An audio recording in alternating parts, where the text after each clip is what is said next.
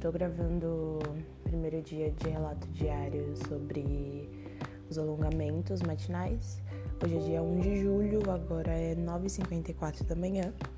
Eu acordei às 8h40 por conta de uma aula de física que tivemos durante a manhã. É... Durante a aula eu fiquei sentada na cama e após isso fiz o alongamento do canal da Daniela Esteves e sem música hoje, porque eu, eu comecei a prestar atenção né, no alongamento e aprender qual era a posição que deveria ser feita. Então hoje foi sem música. Foi bom, foi bom alongar e começar o dia bem.